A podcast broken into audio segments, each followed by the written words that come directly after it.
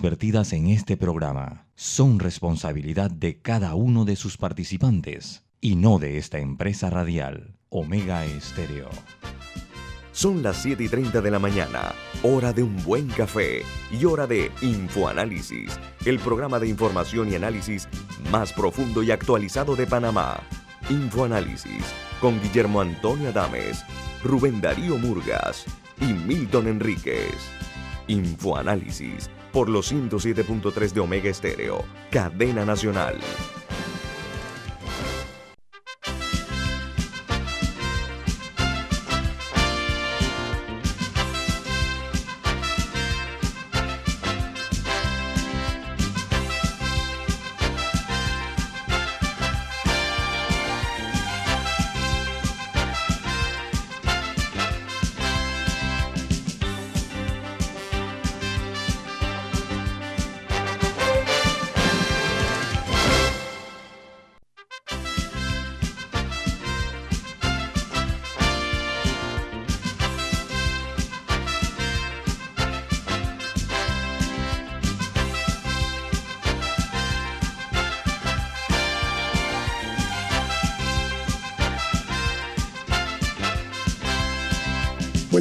Desde la capital de la República de Panamá.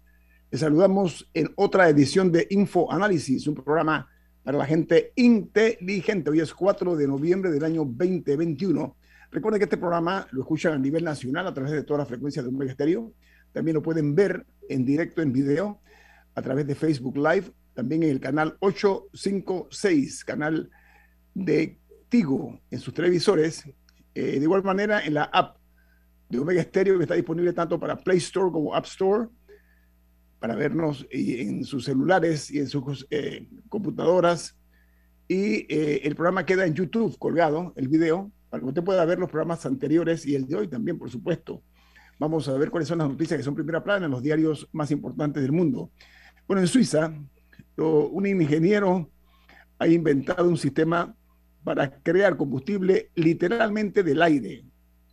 Dice que han ideado un prototipo que crea energía combinando el CO2 atmosférico y agua que puede ser usado para propulsar aviones. Esto lo publica la prestigiosa revista Nature. Por otra parte, en los Estados Unidos e incluyen en la lista negra al fabricante israelí del programa espía Pegasus, que es el que se menciona que son Panamá y otros países. La noticia dice que eh, después que la investigación publicada por el consorcio de periodistas eh, comprobara que habían sido utilizados para investigar a políticos, periodistas, adversarios, empresarios, entre otros afectados en varios países. Otra nota en, Perú es que el ministro del Interior dimite por hacer una fiesta a pesar de estar prohibido por la misma COVID-19, por el gobierno. El funcionario, el alto funcionario, renuncia después 48 horas del escándalo que vuelve a darse en la política peruana, mientras la identificación de una de las causas del Parkinson abre la puerta a nuevos tratamientos. Investigadora científica española en la Universidad de Northwestern en Chicago demuestra cómo los eh, defectos en el complejo mitocondrial, uno del cerebro, generan una lenta pero continua progresión del Parkinson. Dice la nota que el hallazgo identifica además eh, dianas terapéuticas para frenar e incluso revertir la enfermedad del Parkinson. Los diarios de los Estados Unidos titulan hoy, el New York Times, su principal noticia es esta. Golpeado por sorpresivas derrotas, los demócratas suenan las alarmas para el año 2022. Varios demócratas pidieron a Joe Biden atender asuntos de calidad de vida de los estadounidenses que eh, han eh, plagado a sus candidatos eh, a partir de las elecciones del martes. Dice que deben atender las preocupaciones sobre la pandemia y además escoger el tema de los bienes o arriesgar en ver cómo los votantes no regresan al partido republicano, mientras el Washington Post dice que Joe Biden urge acciones rápidas en la agenda, mientras los demócratas tambalean. Derrotas electorales eh, resaltaron el estado frágil de, los, de las mayorías electorales del partido en la Cámara de Representantes y en el Senado. Y hay otra noticia que dice que y son, y son mayorías que son mayorías que los demócratas no están aprovechando. Eh, algunas son mínimas, pero por divisiones internas en el partido no han sido capaces de pasar eh, legislación importante eh, en, este, en este periodo. No han unificado criterios en cuanto a la situación. Oiga, eh, otra noticia en los Estados Unidos es que el aniversario de Joe Biden se cataloga como amargo. Dice que su popularidad cae al mínimo al cumplirse un año de las elecciones. Así que con, ah, con su agenda bloqueada en el Congreso, acusa el desgaste propio de estas circunstancias e el índice de aprobación en 43% representa un 15% menos del pasado mes de enero, solo superado, eh, una tasa inferior fue la de Donald Trump en el mismo periodo. Trump tenía en el mismo momento, hace un año, una aceptación de 37% y Barack Obama tenía 52% hace un año. En Venezuela, el fiscal de la Corte Penal Internacional investiga a Venezuela por crímenes de lesa humanidad. El fiscal dijo que investiga preliminarmente al país por la violenta represión en las manifestaciones que se dieron en el año 2017 eh, contra el gobierno de Nicolás Maduro. Y en México, el exdirector de Pemex, uno de los hombres más importantes de México, el gobierno del presidente eh, de ese país, dice que él ha sido eh, llevado a lo que es una medida cautelar a prisión preventiva justificada. Él, ofreció dos casas eh, a, la, Pemex para reparar el daño que lo ocasionó a la paraestatal por el escándalo de constructora de Brecht, que dice que le pagó 7 millones de dólares y durante la audiencia este hombre sacó pues de la manga el hecho que dice yo voy a pagar los 7 millones, pero con dos eh, residencias que superan la deuda eh, en mención. El Ministerio Público le notificó que la medida cautelar era de prisión. Eso fue, se ayer en el reclusorio norte eh, por parte del abogado del exdirector de Pemex. El caso de Brecht dijo que se va a realizar un avalúo de estos inmuebles y son de alto valor que superarían, dice el abogado, lo señalado por las autoridades, que son 7 millones de dólares. hablando de México. Más importante que el gobierno de Enrique Peña Nieto. El más importante, el más influyente era este hombre que se llama Lozaya, el apellido. Diga, Camila. Sí, en México también, eh, un día después del desfile del, Día de los Muertos, eh, cientos de personas salieron a las calles en un desfile por las mujeres muertas. Y era eh, por las víctimas de femicidio eh, estaba viendo las imágenes y cargaban, cargaban cruces con los nombres de mujeres que, que, han sido víctimas de femicidio en México.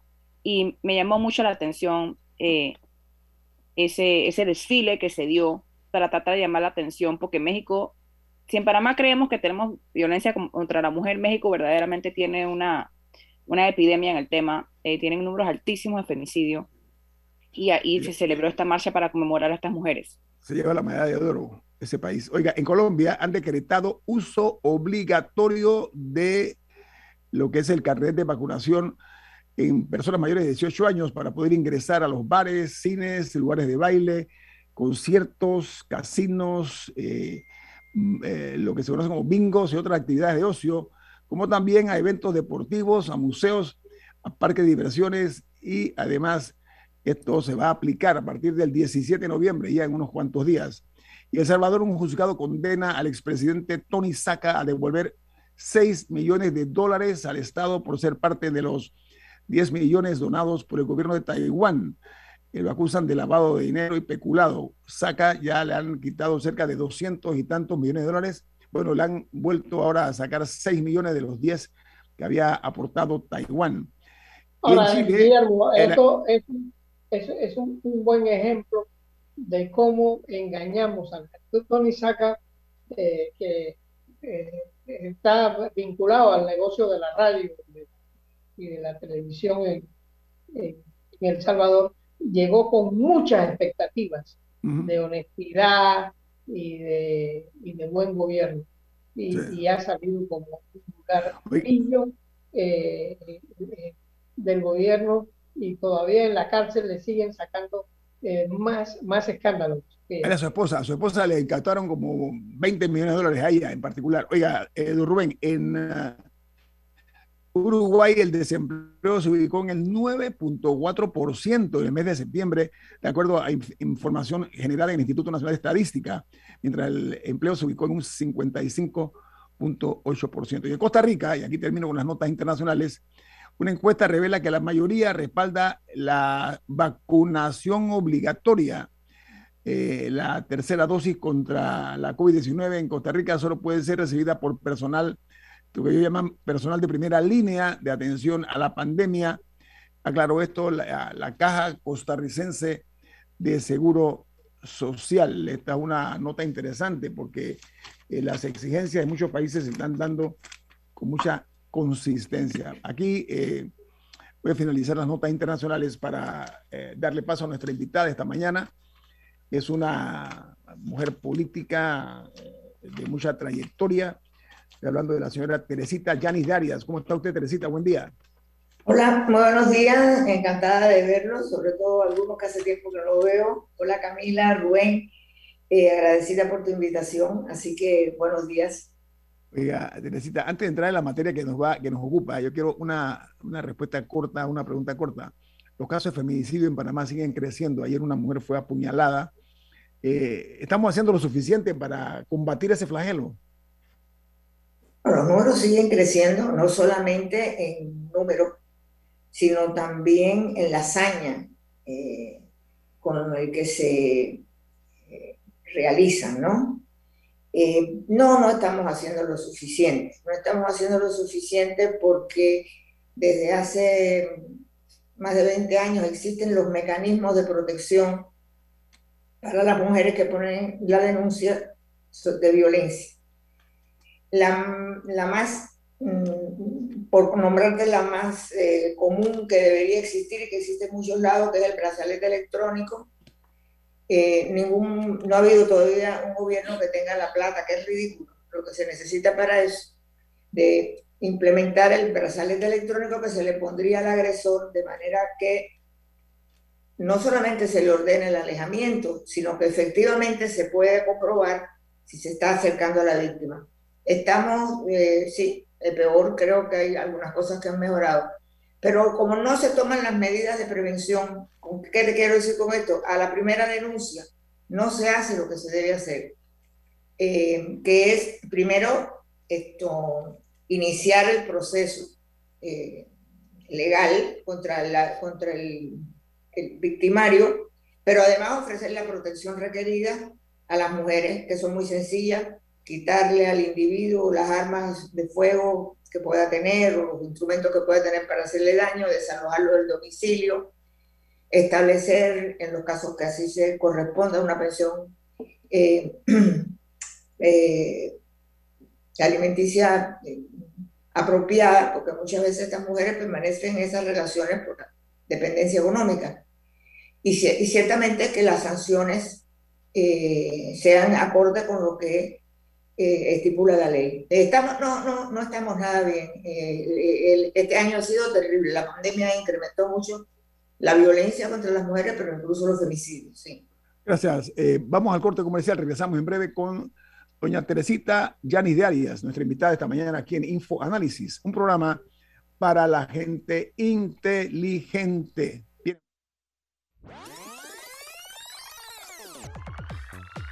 Omega Stereo tiene una nueva app. Descárgala en Play Store y App Store totalmente gratis. Escucha Omega Stereo las 24 horas donde estés con nuestra nueva app.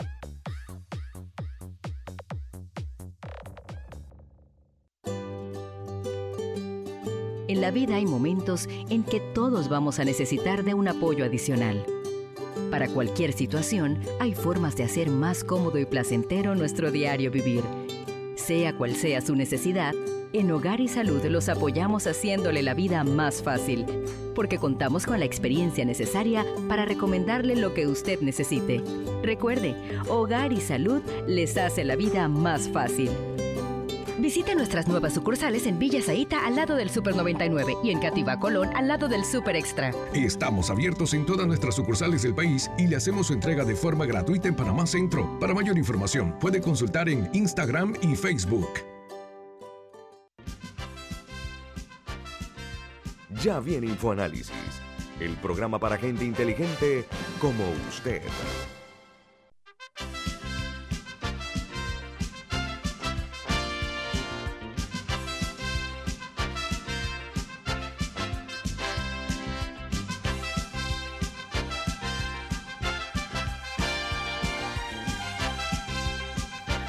Rubén, ¿qué mención tiene esto importante para los dientes?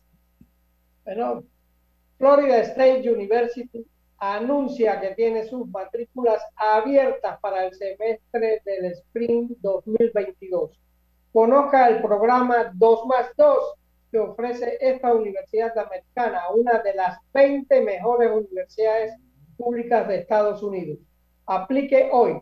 Escríbanos al WhatsApp 6213-6963. Repetimos, 6213-6963. Muchas gracias. Bueno, eh, nuestra invitada eh, política de, de, estirpe lo lleva en su ADN. Teresita Yanis de Arias comparte con nosotros sus experiencias, su larga trayectoria.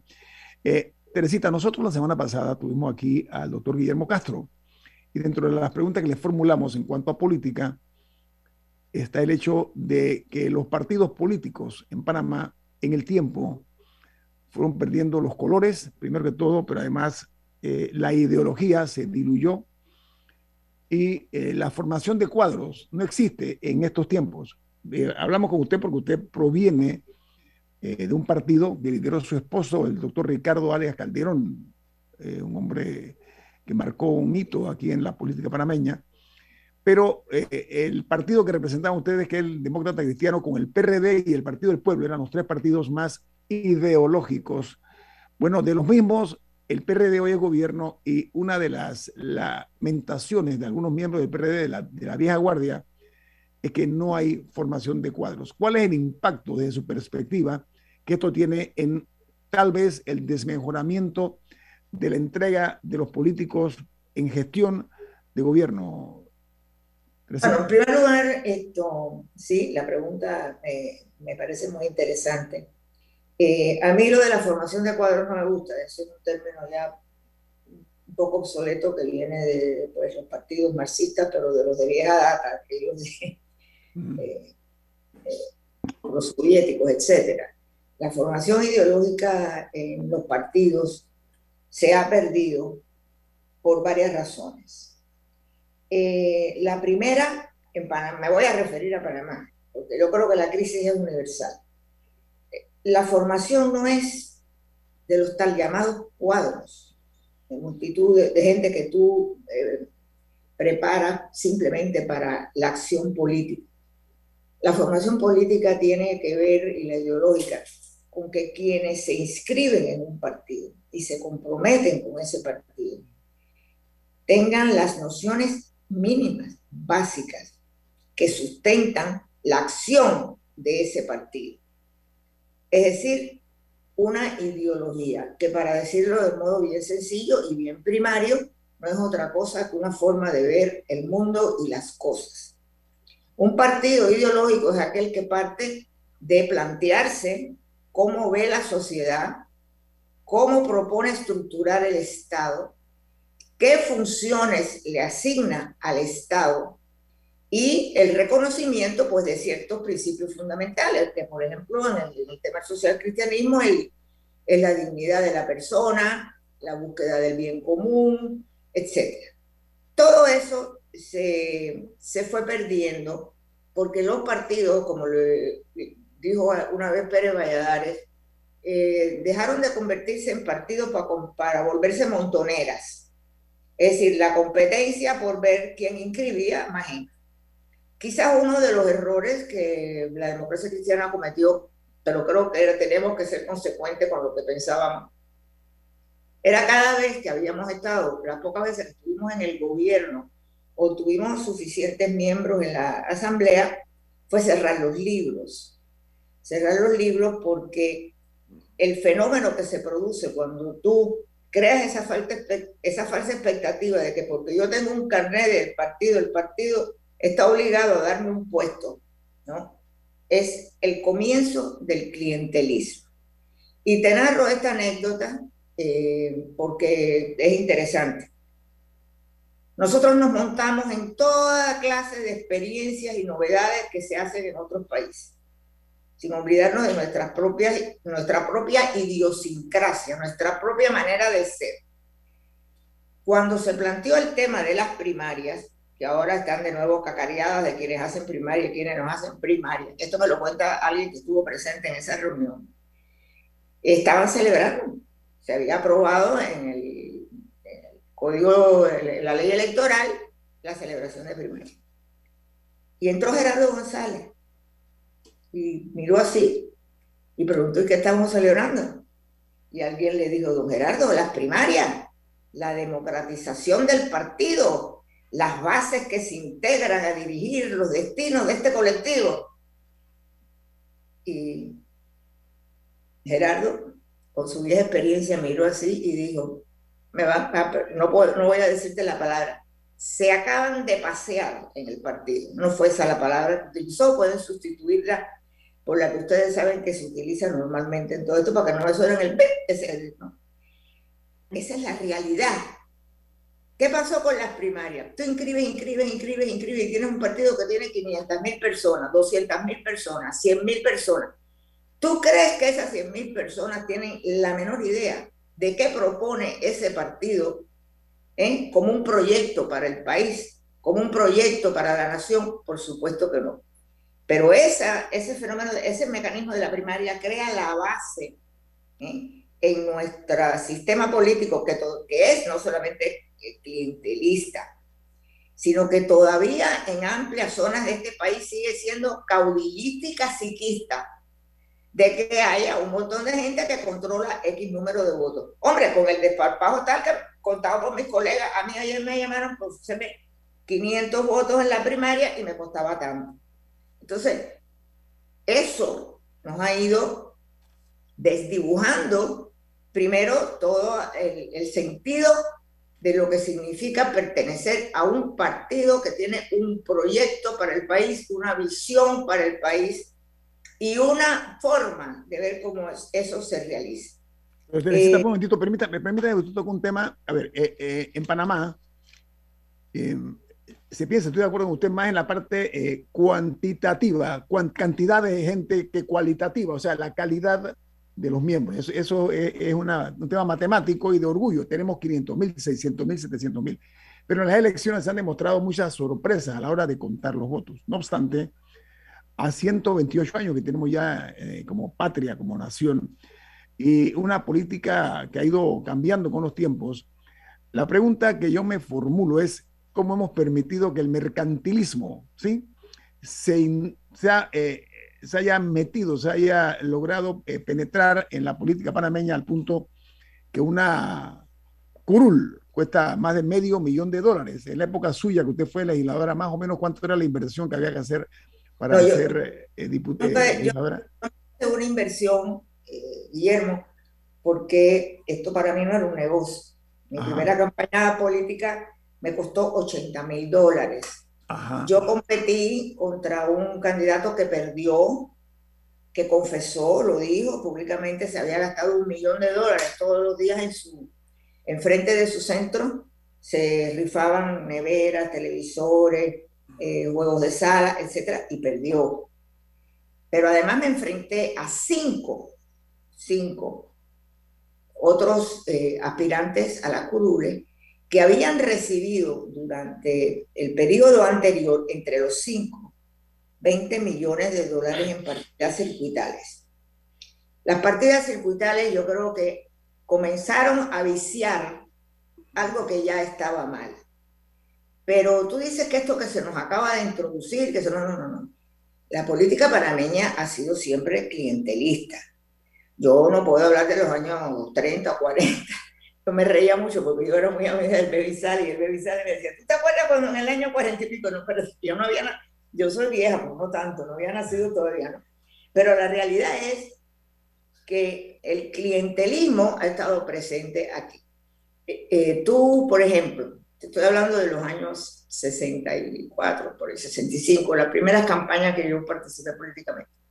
Y tú sabías que tú para hablar de política en tal lugar ibas a ver a fulano de tal. En otro lugar tenías que ir a hablar con vengano de tal.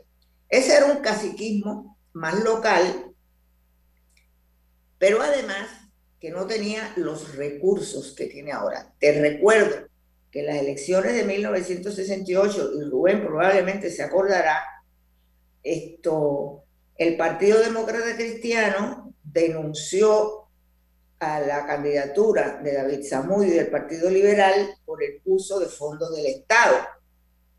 El, el ponente de aquella denuncia ante la Asamblea fue Rubén Arosemena Guardia. La, eh, la, ¿cómo se llama? la Asamblea lo, lo condenó y lo destituyó. Y aquí hubo tres días que tuvimos dos presidentes hasta que la Guardia intervino y dijo, aquí se acabó y el presidente es Marco Robles. Pero es que nada esto es nuevo. Lo que ha cambiado es la dimensión. Estamos hablando ahora de millones de dólares en una campaña política. El subsidio electoral, que parecía una solución tan buena, y te digo que yo aposté a ella, contribuí a ella en la mesa, en la Comisión Nacional de Reformas Electorales. Hombre, eso es una desvergüenza porque el Tribunal Electoral nunca ha sido capaz de mantener un control sobre ese subsidio. Yo te podría contar cosas que son muy feas. Que entre un poquito, eh, eh, señor Arias, señor Arias, permítame, permítame, permítame, yo quiero, tengo un corte comercial, pero me gustaría, si a bien tiene y no la compromete, hablar de algunas de las cosas feas. ¿Sabe por qué? Porque eso tiene que ver con el país. Cómo se ha ido de a poco o de a mucho es como una metástasis, ¿no? En un, cuerpo que tiene un tumor. Ese tumor, ningún, ningún gobierno se ha atrevido a extirparlo por una parte y por la otra, porque estamos viendo es casi que vergonzoso. Hay un dicho que dice que Panamá no es un país pobre. Lo que pasa es que Panamá ha sido empobrecido por los políticos. Vamos a hablar de eso al regreso con la eh, líder política Teresita Yanis de Arias, aquí en Info Análisis, un programa para la gente inteligente.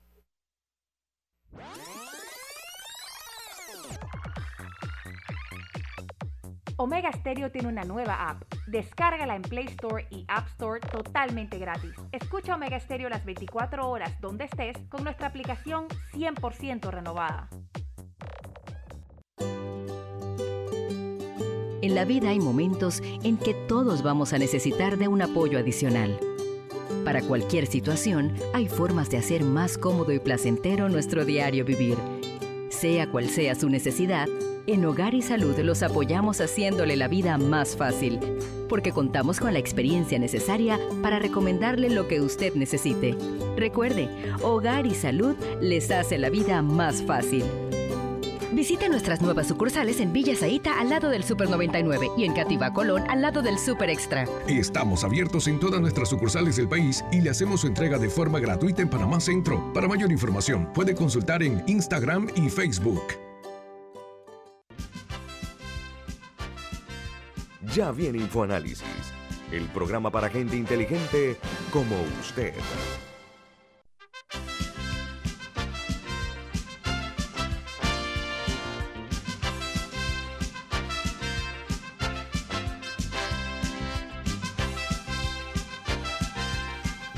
Rubén, ¿de qué se trata el mensaje que usted tiene para los oyentes? Bueno, en Banco Aliado te acompañamos en tu crecimiento financiero. Ahorra con tu cuenta Más Plus, mejorando el rendimiento de tus depósitos. Banco Aliado, tu aliado en todo momento. Visítanos a nuestra página web bancoaliado.com y síguenos en nuestras redes sociales como arroba Banco Aliado. Banco Aliado, tu aliado en todo momento. Oiga, el que quiera, la, permiso, si algún oyente quiere participar, no, no participar, sino quiere opinar sobre el tema que estamos tratando, el teléfono de Infoanálisis, para que tomen nota, es el 66750990. Ahí va a estar nuestro asistente Norlis atendiendo sus comentarios. 66750990. Diga, don Rubén. Bueno, oye, me, Teresita ha, citado y yo, viví la política de, muy niño y tuve la bendición de vivir desde los ocho años en, en Tolé. Y Tolé era un buen, buen sitio donde eh, se practicaba toda clase de, de, de, arte de expresión. Se le quitaba la cédula a los campesinos, a los indígenas que no sabían leer ni escribir. Eso eh, se aprovechaban de la, de la ignorancia eh, de, la gente y eso era típico. Yo tengo que dar el testimonio de que en Panamá había dos partidos serios. El partido comunista, el Partido del Pueblo, y, y en su momento el Partido Demócrata Cristiano, que eran partidos que no eran clientelistas. Era, era un problema conocer quién era miembro del Partido eh, eh, del Pueblo, porque a los comunistas los perseguían. Entonces, eh, ellos nunca se sabía quién era miembro del, partido del Partido Comunista. lo mismo pasó en el 64, cuando eh, vienen los hechos del 9 de enero del 64. Eh, en el sindicato de, periodistas se, se organizan eh, eh, las organizaciones políticas y presentes estaban el Partido Demócrata Cristiano y el Partido del Pueblo, que son los que en, en el fondo eran las organizaciones políticas serias. ¿Por qué? Porque yo recuerdo en el, en el, en el, en el, en el 72, cuando hubo la elección, que a mí me extrañó una cosa horrible. El, Partido Liberal de la época, que era aliado del PRD, anunció con bombos y platillos eh, que, había pasado la elección y que iban a cerrar las puertas de su partido. Eso, ese, eh, eh, eso a mí me, me, me, llamó la atención porque el Partido Liberal era un partido ideológico, pero anunciaba con bombos y platillos iba a cerrar sus puertas porque acaba de pasar la, la, Entonces, ese, ese mundo client, eh, clientelar, eh, y, yo tengo que dar fe, eh, dos partidos aquí no lo practican. aquí, aquí... La, democracia, la democracia cristiana y el Partido del Pueblo, que era un lío saber quién era miembro del partido. Rubén, pero aquí hay una joven, aquí hay una joven periodista. No, pero yo, yo, yo, todavía estoy esperando que alguien me cuente cuál fue el milagro de los santos. Doña, Teresita, doña Teresita. Eh, tienes que echarte para atrás un montón de años, ¿no? No estabas ni, ni por los alrededores, pero eh, Murgas y tu padre se acordarán perfectamente bien. En las elecciones de 1964, Arnulfo Arias se le robaron las elecciones.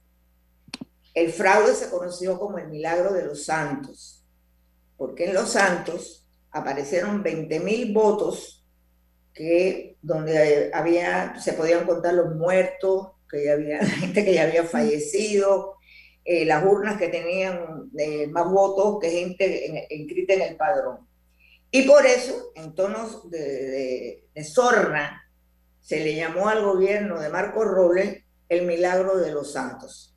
Así que esto, para que estemos claros que estas no son, son cosas eh, que si no las entendemos, eh, Guillermo, y creo que Rubén lo sabe porque los dos somos viejos, aunque los hombres casi nunca se ponen viejos, nosotras sí, ellos se ponen maduros. Esto, esto es una historia de muy vieja data que lo único que ha tenido es diferentes versiones.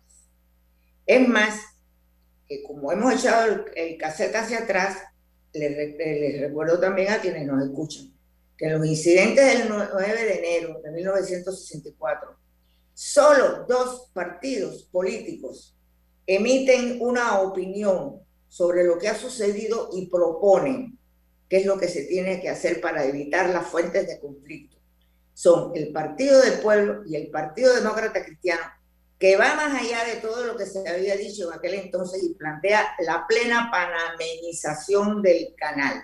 Pero no vamos a hablar de eso porque Guillermo me había preguntado cómo habíamos llegado aquí. Hemos ido llegando aquí, pues primero porque eso que siempre se fue dando en chiquito, eso de encierra a los indígenas, quítale la cédula a los campesinos, róbate las actas, falsifica las actas, etc. Ahora se le mete una cantidad de dinero que en aquel entonces eso era insospechable, que un diputado tuviera el descaro de decir, yo que vine aquí porque me dijeron que me iba a hacer rico y no he podido ganar nada. Bueno, eso lo dijo públicamente el diputado Jairo Salazar en la Asamblea. No, no te sonrías porque creo que nos tenemos que dar cuenta no solamente de cómo ha cambiado la magnitud de eh, la corrupción política, sino el desparpajo con el que se hace alarde de ella y cómo además la contemplamos en silencio.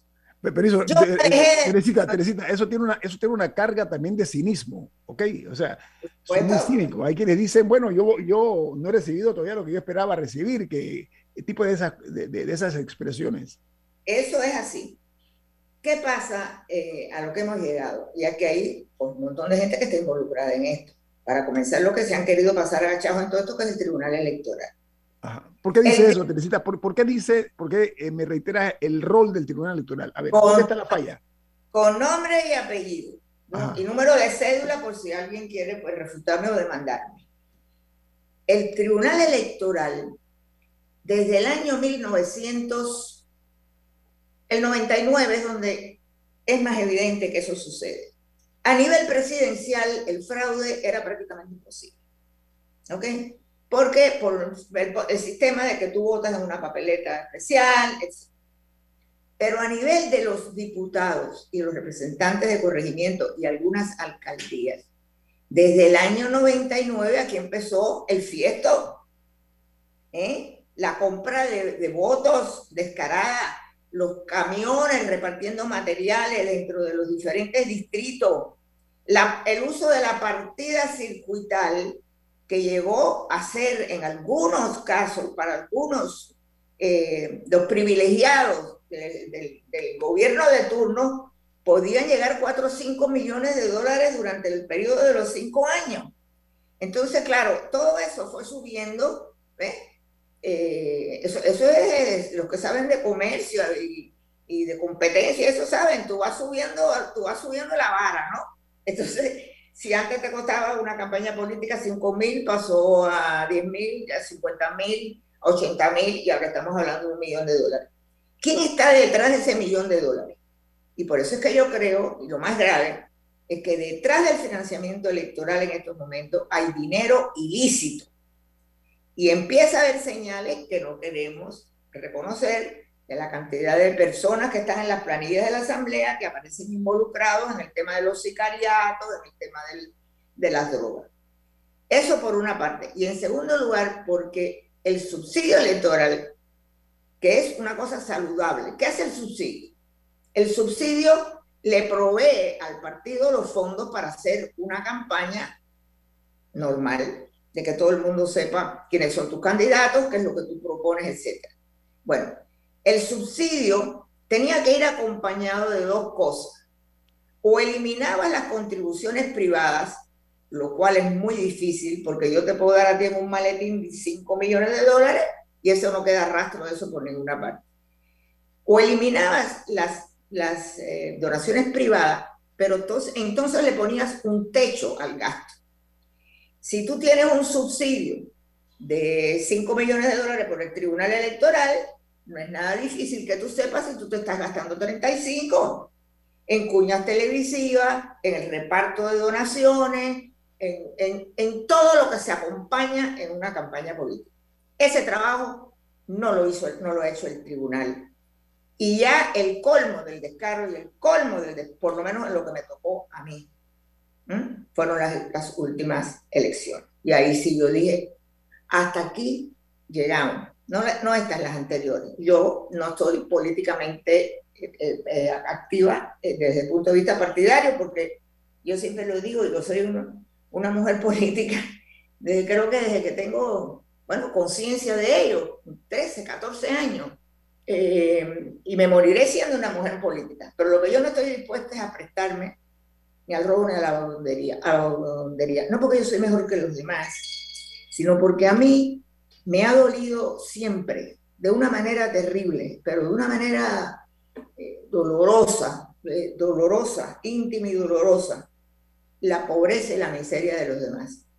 yo no me podía ir a pasarme una semana en la comarca Nublé, Nove Bulé, para ver un niño con tercer grado de desnutrición, un montón de gente con tuberculosis, con leishmaniasis, ver a un hombre bajar con un niño envuelto en unos trapos para llegar a un centro de salud donde yo sabía que no había ni Tilenol, ni acetaminofén, ¿no? Y que tú tengas gente que se está robando la plata, nos roban a todos, pero a eso les roban la vida, ¿no? Entonces, eso para mí es una convicción profunda. Primero porque yo soy cristiana. Yo creo que nosotros no, no vamos a ser juzgados por ninguna otra cosa ¿eh? Que por lo que hemos hecho por los demás. Todo lo demás... Teresita, Teresita, en tres minutos, ¿me podrías resumir en manos de quién está la política panameña? Tres minutos. Bueno, pues mira, según lo que uno ve, en, manos de un montón de gángsters, en unos casos, y en otros casos de unos pillitos, que es lo, de, lo que pasó con el Partido Demócrata, el, Partido Popular, que ya eso, eso no eran gángsters, eso eran pillitos de poca monta, ¿no? Pero pillos también, ¿no? Pero los otros están en manos de gángsters y de gente peligrosa. Y no me vengan a mí a decir que estoy exagerando. Yo más de una vez en la asamblea, cuando se formaba algún tumulto así de esos de, de, medio violentos, yo tenía siempre un consejero, que por cierto era del PRD, que venía y me decía, ni se le ocurra ir para allá. Porque ahí había gente que entraba armada al pleno. En el pleno. en el pleno. En el pleno. Yo te estoy hablando de hace 20 o 25 años atrás, donde las discusiones no pasaban de una serie de insultos y barbaridades que casi siempre se resolvían con una frase mágica. Señor presidente, un receso, llamen al doctor Harley Mitchell. Harley Mitchell, el hombre respetado, el hombre con una trayectoria como la que ha tenido siempre, era el árbitro en las peleas las más violentas que te pudieras imaginar sobre un texto, sobre un documento. Así se resolvían. Ahora, pues es atrompada, es decir, que un diputado le lance una botella llena de agua a una diputada bueno, eso sí, yo la verdad que nunca pensé que íbamos a poderlo ver, además en vivo y en todo color, que uno se levante para ir a pegarle al otro y que no llega porque no le da tiempo. Son cosas verdaderamente tan denigrantes que desprestigian la actividad política. La política es una actividad necesaria y noble. Los partidos políticos son necesarios en la vida democrática. Yo no sé si se va a inventar otro sistema que no sea la democracia tal, liberal, representativa, tal y como la conocemos con todos sus defectos. Eh, pero no hay democracia sin partido. Este cuento de que yo soy un diputado independiente, bueno, pues si ya César Quintero lo definió, ¿no? En primer lugar, la, la Asamblea Legislativa es un cuerpo colegiado. Tú puedes presentar la mejor ley del mundo. Si tú no tienes el consenso de tu colega para que ese proyecto sea ley de la República, estás perdido. Tú no puedes ir a la asamblea a pelearte con todo el mundo. Tú puedes tener, hombre, yo estuve en la asamblea cuatro o cinco personas que creo que nunca, además de los buenos días y las buenas tardes, tuve ningún intercambio con ellos. Pero yo tuve una excelente relación con el 90% de mis colegas. ¿Por qué? Porque tienes que concertar con los demás cuando tú tienes una agenda legislativa que tú quieres hacer posible. Tú me dices, ¿en manos de quién está la política? La, política está, eh, los partidos en manos de gángsters, degradada al, a lo último, así es, y las instituciones en manos de corruptos. Ya te hice el diagnóstico bien, porque tú lo quieres cortito, ahí te lo dejo. Eh, oiga, le voy a quitar al regreso del corte comercial tres minutos nada más, ¿le parece? Porque usted está, usted está donde ahora mismo está disfrutando de, de la mar parameña, ¿no? Eh, Teresita.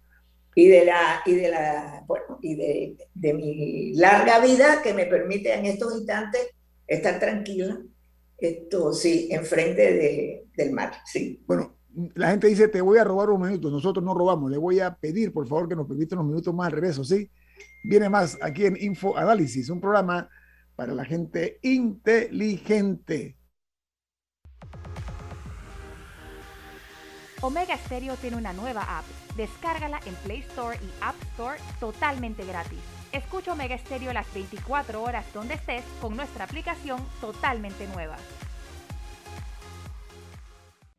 Imagina acceder a un banco digital y ver las cinco playas más top para visitar en verano. Imagina entrar a investigar los requisitos para un préstamo y ver las últimas tendencias de autos y cómo conseguirlo todo en un solo lugar. Ya no tienes que imaginar. En Multibank creamos el mercado de los sueños.com, un portal lleno de novedades, viajes, gastronomía, autos, compras y hasta el lugar ideal para que tomes la mejor decisión al momento de cumplir tus sueños. Entra al mercado de los sueños.com, donde el único requisito es soñar, porque en Multibank cumplimos tus sueños.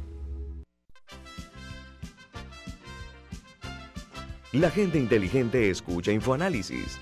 Los anunciantes inteligentes se anuncian en InfoAnálisis. Usted es inteligente. Llame al 269-2488 y todos lo sabrán. Infoanálisis, de lunes a viernes de 7 y 30, 8 y 30 de la mañana, en donde se anuncian los que saben. ¿Les suena esto? Ofertas, pedidos, facturas, órdenes de compra, entrega, contratos, recibos, etc. Los documentos importantes están ahí, en algún lugar. Ojalá supiera dónde y cómo encontrarlos cuando realmente los necesita, sin perder tiempo. Ha llegado la hora de la gestión documental electrónica. Los documentos se escanean y guardan digitalmente de forma automática y centralizada. Llámenos al 209-4997 para un demo sin compromiso. Solutexa, expertos en digitalización y gestión documental. Ya viene InfoAnálisis, el programa para gente inteligente como usted.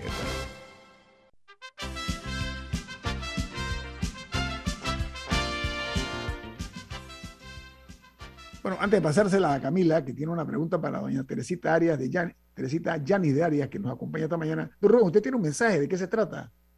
Florida State University anuncia que tiene sus matrículas abiertas para el semestre de Spring 2022. Conozca el programa 2 más 2 que ofrece esta universidad americana, una de las 20 mejores universidades públicas de Estados Unidos. Aplique hoy escríbanos al WhatsApp 6213-6963. Eh, 6213-6963. Y en Banco Aliado te acompañamos en crecimiento financiero. Ahorra con tu cuenta Más Plus, mejorando el rendimiento de tus depósitos. Banco Aliado, tu aliado en todo momento. Visítanos a nuestra página web bancoaliado.com y síguenos en nuestras redes sociales como arroba Banco Aliado. Banco Aliado, tu aliado en todo momento. Bueno, agradeciendo a doña Teresita Arias la amabilidad que nos, regala unos minutos más. Hablamos eh, nosotros aquí de que el, subsidio electoral y otros vicios que hay en la, en la política panameña, pero que se han convertido los partidos en agencia de empleo. Camila tenía una pregunta, Camila, ¿cuál era? Sí, porque hemos mencionado el rol del Tribunal Electoral en esto, pero al final del día no es solo el subsidio electoral el que causa problemas, también, por lo menos en el caso de los diputados, pero también se le puede extender a los representantes, es lo que les permite el Ejecutivo. En el caso de los representantes, algunos cuentan con gastos de movilización de 5 mil dólares, por ejemplo, que es inexplicable, alcaldes también, eh, que, cobran, que cobran estos montos que terminan ganando incluso más que el presidente, y eso para mí es inexplicable. O en el caso de los diputados, eh, usted hablaba de partidas circuitales, bueno, hoy en día se trata de las planillas y simplemente van cambiando de nombre estas, estas prebendas que le da el órgano ejecutivo, porque al final es, es, el ejecutivo el que lo permite, el que lo financia eh, a través del presupuesto del Estado y también está ahí la Contraloría que no le da seguimiento porque sería muy fácil ponerle coto al tema de las planillas si la Contraloría quisiera. Eh, ¿qué, considera usted que, que es, es, una extorsión o qué, es lo que lleva al, al, órgano ejecutivo a seguir este juego? Bueno, eh, en diferentes momentos eh, ha sido por diferentes causas. Em, cuando ganó el presidente Cortizo, me acuerdo de haber estado en, una, en, una, en un programa eh, de televisión donde todo el mundo se, se fueron sabiendo los resultados y después, unos días después se comentó que el gobierno iba a tener mayoría en la asamblea. Y yo dije una frase que ha sido profética. esa mayoría se va a volver una fruta envenenada. Y así ha sido. Cuando tú tienes en una asamblea, tú no tienes mayoría. El, Ejecutivo, cuando no tiene mayoría, tiene que llegar a algún tipo de alianza con, con otros partidos dentro de la Asamblea para hacer viable sus proyectos. Eso crea sus problemas también, porque ese, esa, esa concertación para tener la mayoría eh, puede convertirse también en un modo de chantaje y de, de privilegios. Pero esta mayoría tiene al presidente de la República, al Ejecutivo, no es el presidente, atado de pies y manos. Es decir, te paralizo. ¿Y te paralizo qué? Mira, la Comisión de Presupuesto es la comisión más codiciada de la Asamblea. Todo el mundo quiere ir para la eh, Comisión de Presupuesto. ¿Por qué, por qué, esa, por qué esa intención, eh, Teresita? Ilústranos, por favor. Para allá voy. La Comisión de Presupuesto está compuesta, es la que está compuesta por más diputados, por 15 diputados. La, la Comisión de la Asamblea no tiene facultad para, una vez que se le presente el presupuesto general del Estado, añadir ni remover absolutamente nada de lo que haya llegado. La Asamblea puede aprobar o rechazar. En ese aprobar y rechazar, porque no puede decir yo quiero que me pongan aquí una carretera, yo quiero que a mí me hagan esto en mi circuito, eso no se puede hacer, eso se hacía antes del 68. Eso no se puede. La Comisión de Presupuestos solo puede aprobar o rechazar lo que le manda el Ejecutivo.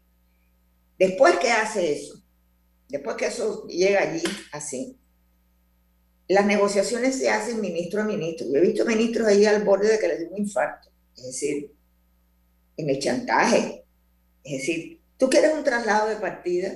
Ah, bueno, muy bien. Un receso, señor presidente. Y tú ves tres, cuatro que se acercan y le hablan al oído. Yo necesito 200 nombramientos, 100 nombramientos, 50 nombramientos. Yo necesito que se adelante este contrato, que me den este otro contrato. Entonces, la gente que está ahí en la Comisión de Presupuestos dice que hay gente que no sabe manejar ni siquiera una chequera. Y están administrando, vigilando, supervisando el presupuesto general del Estado.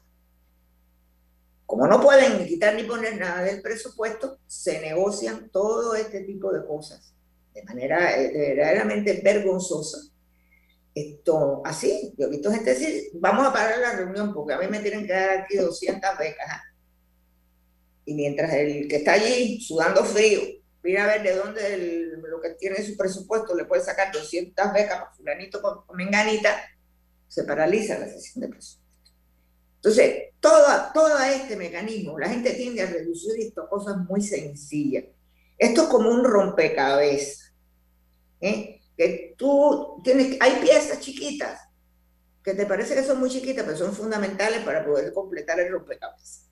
Entonces tú tienes la elección, la gente que llega a, los, puestos, a los puestos de voy a hablar de los de elección popular.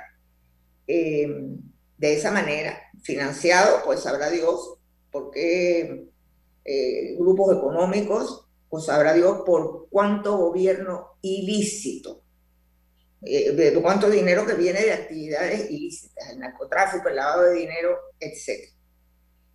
Tienes ese componente. Después que tienes ese componente, tienes las deficiencias en la ley electoral. ¿eh? Eh, uno de los cambios constitucionales que debería, de, que, yo tengo cuatro o cinco, yo no creo, creo que hay que votar la constitución a la basura pero uno de ellos es que quede allí claramente establecido que los diputados no pueden manejar fondos del gobierno, fondos gubernamentales, para absolutamente nada. Ni para invertir que mi comunidad no tiene agua, bueno, pues que la ponga quien la tiene que poner. Que yo necesito llevar la electricidad a lugares de difícil acceso, para eso existe una institución.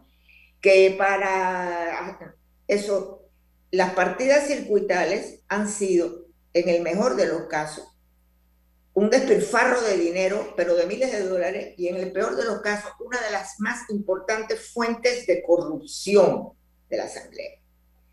Eh, eso es así.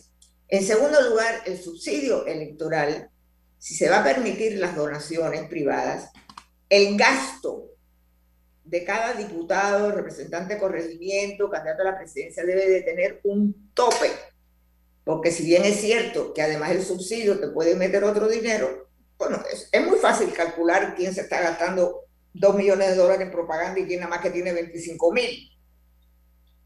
Eso hay que irlo atando. Pero para eso, tú necesitas, además de muchas otras cosas, tener el valor para estructurar un tribunal electoral que tiene la gente capaz ¿eh? de revisar cómo se gasta el subsidio electoral. Una de las cosas que a mí eh, más me molestó en su momento era que yo llegaba acostumbrada a con, cuánto, sabes, eh, cuidado, hombre, con cuánta discreción se manejaban actos y cosas del partido y llegar a decir, pero ¿y todo esto qué es? Y alguien me dijera, bueno, se lo paga el subsidio. ¿Y qué? Se lo paga el subsidio, esos son fondos públicos. Es decir, de haber, tener épocas en que el partido hospedaba a sus, a sus delegados en el Hotel Ejecutivo, en el Hotel Roma, pasamos pues al Hotel Continental, unos almuerzos, unas mesas que parecían una boda de comunión. Pero, ¿y esto qué cosa es? No, eso es el subsidio electoral. ¿Por qué el subsidio electoral no es para eso? ¿Ves? Tú me preguntas sobre el subsidio electoral, pues es muy sencillo. El subsidio electoral tiene un, un, monto a cada partido que se establece por los votos que se han sacado. Y ese subsidio se puede eh, invertir, se puede gastar en varias actividades. Bueno, esas actividades se inflan, esas actividades eh, se hacen más costosas de lo que son, en algunas ocasiones hasta se, se puede que se aumenten las cifras de manera eh, ficticia, pero además porque los controles son ridículos. Por ejemplo, un partido político manda a comprar en China 10.000 gorras el tribunal te manda un funcionario a contar las 10.000 gorras. Tienes que ver una, y las cuentan así, como te estoy diciendo. Las gorras las compraron por un dólar. Las gorras las facturaron al tribunal por 10. Y el tribunal las paga a 10. Cuando la gente... Sin investigar. No, sin investigar nada. Sin investigar nada. Entonces, cuando tú, cuando tú empiezas a preguntar, y tú empiezas a decir, ¿por qué se está haciendo esto así? ¿Cómo es posible que la plata se esté gastando de esta manera? ¿Cómo es? Entonces, tú eres el malo de la película. y ahí se va torciendo todo. El, por eso te digo que este tema de la corrupción, que tiene componentes más graves como son la participación de eh, el crimen organizado en el financiamiento de las campañas, tiene además que no hay controles para que de verdad tú puedas saber, en el caso de los subsidios, cómo se gastaron y, de dónde sale la plata que tú ves, el derroche de algunos candidatos, tanto a diputados como hasta eh, representantes de corregimiento. El padrastro de mi marido, que era un hombre muy sabio, don Samuel Luis Arango, tenía una frase, imagínate, de aquellas campañas de lo que él había vivido en los años 40, que decía, sacristán que vende velas, ¿ok? Y no tiene cerería, ¿de dónde pecatus mean, sino de la sacristía? Es decir, si tú no tienes, tú no eres multimillonario y tú de repente te gastas 3 millones de dólares en una campaña, tú me tienes que decir quién te lo dio. Oye, Teresita, me, gusta, o sea, exquisita esa, esa cita. Con eso terminamos el programa por el día de hoy. Agradecido de tu tiempo y tus aportes, Teresita, eres muy amable. Que tengan un buen fin de semana. Bueno, ustedes también, que lo disfruten mucho. Y a Camila, que espero no haber cumplido el rol que me ha tocado hacer como otros de despojarlo de su inocencia en materia de algunas de estas prácticas terribles que nos han reducido a lo que somos. Y que el, animo a que siga adelante porque más gente nueva necesitamos. Y usted, don Rubén, me alegro de verlo también y eh, ya no lo veo por ninguna parte. Buenos días. Gracias, Teresita. Amigos, recuerden que mañana, a partir de mañana, el litro de gasolina de 95 octanos subirá. Estamos hablando ya de un dólar. El no, subirá dos centavos para llegar a un dólar. Dos centavos sube. Bueno, eso da lo Pero ¿saben qué? Aquí el cuento es que se nos ha vendido la teoría en su debido momento de que cambiamos eh, galón por litro. El galón sube cerca de 7 centavos para que tengan la medida clara. Esa es la realidad, no lo que se maneja en litros. Hemos perdido la oportunidad de conocer realmente el fondo. El fondo, ¿cuál es? 7 centavos el galón. ¿Se acuerdan de aquella época los galones? Ese es el incremento que anuncia la Secretaría General de Energía. Bueno, amigos, muchas gracias. Les deseamos que tengan unas felices fiestas patrias. Nos veremos el lunes, si Dios quiere. Eh, Oye, el programa fue presentado por Café Lavazza, un ah, café italiano espectacular que usted puede encontrar en supermercados, lo puede encontrar en los mejores restaurantes o pedirlo por internet. Café Lavazza despide Infoanálisis. Bueno, nos vamos. Y nos vemos. Y nos vemos. Nos vemos el lunes. El lunes.